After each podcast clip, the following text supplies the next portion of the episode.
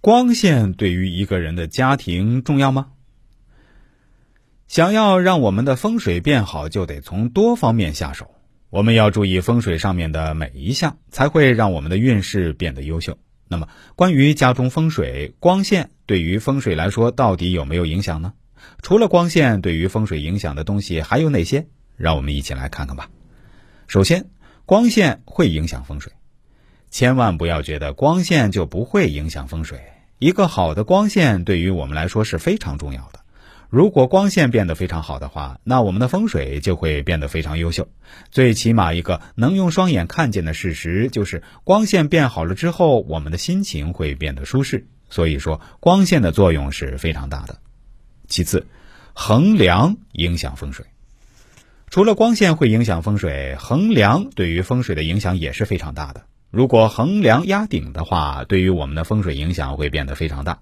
如果长时间处于横梁压顶的话，那么我们的运气会变得非常糟糕，然后久而久之就会变得非常没有运势，最终连个人健康都成了问题。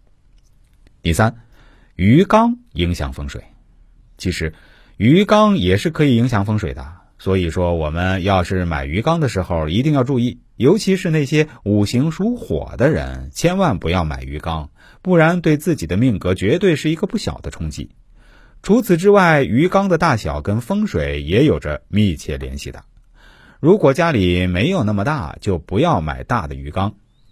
第四，格局影响风水。谁说格局就不影响风水了？其实格局是非常影响风水的。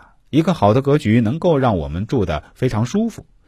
如果格局不好的话，那么我们的运势就会变得非常差。比如说横梁压顶、西北缺角。这通通都会让我们的运势变差，所以说我们一定要挑选一个好的格局，非常重要。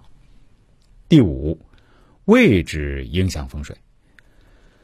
最后要说一点的，那就是位置影响风水了。其实只要我们住的位置上好，我们的运势就会非常的好。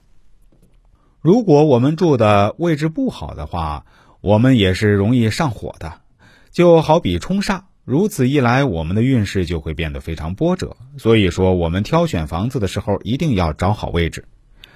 所以说，能让我们运势变得不好的元素多了去了，我们一定要好好注意一下身边的风水。尤其是你想要买房的时候，一定要多多注意房屋的光线、格局、位置，不然买了不好的房子，很容易出现风水方面的问题。